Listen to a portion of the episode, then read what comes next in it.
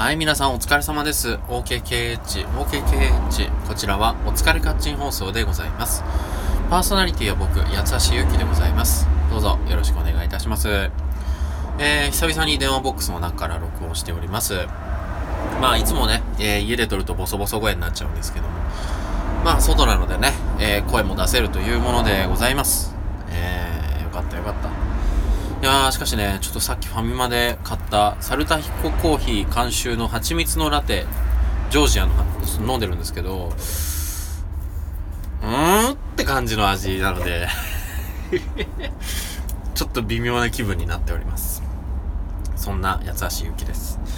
さあ、えー、今日なんですけれども、何を話そうかなと思っていろいろ考えてたんですけど、帰り、あの、また例のごとくじゃないですけど、あの、金山、名古屋の金山、金山駅にね、えー、あの、本屋がありますので、そこに行ってまいりました。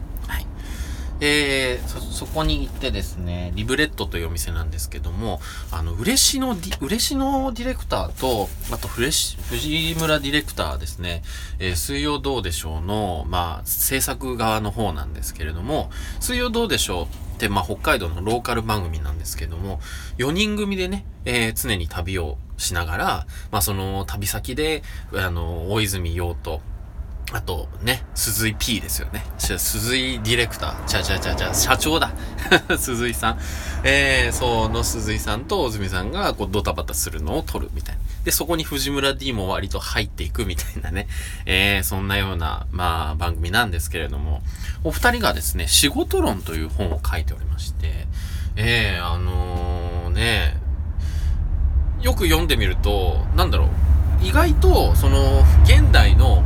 例えばフリーランスになっていくであるとか、まあ、起業をガンガンしていくべきとか、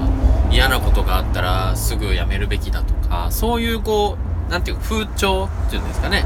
ええー、あの、時勢に、まあ、逆らうようなことも割と書いてある感じです。あの、会社が、まあ、会社をうまく利用するべきだし、その、組織というものにやっぱり属しているからこそ人間生きられるのであるし、ということで、あのー、会社を利用するという考え方は確かにありなのかなと思ったりもしますね。うん、あのー、まあね、なんとか控除とか、確定申告とか、ね、自分でやらなくてもいいわけですし、えー、保険証を持っていけば、ね、3割負担で済みますし、そういったところすべて面倒見てくれるのが会社というところですから、ですからね。あの、いくら、まあ、お給料が安いとか、いくら上司がうんぬんとか言っても、まあ、その、その環境をうまく変えていくことが大事だと。そういうふうにおっしゃっております。さあ、えー、2本目でございますけれども、えー、ちょっとですね、思ってることがございまして、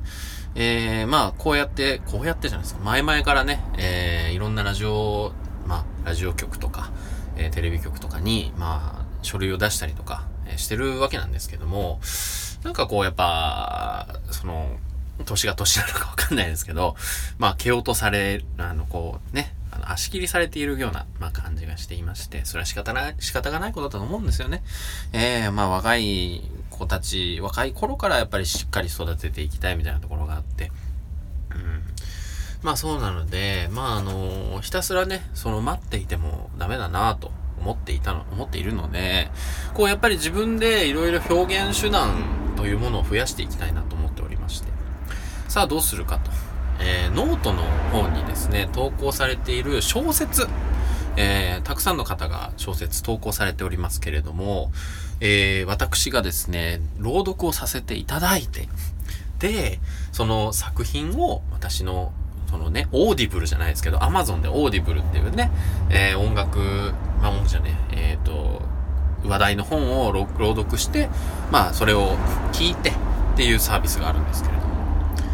えー、オーディブルみたいなことをね、八橋ゆきやってみたいなと思ってますので、えー、今後ちょっとノートの方々ですね、八橋ゆきがお声かけするかもしれません。まあ、ツイッターの方でもお声かけするかもしれません。えー、はたまたいろんなところにちょっとお声かけしてですね、ちょっと読ませていただきませんかみたいなね、えー、そういうことでお願いすると思いますので、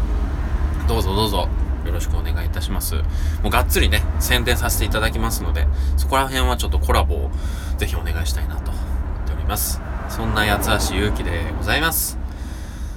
はい。では失礼します。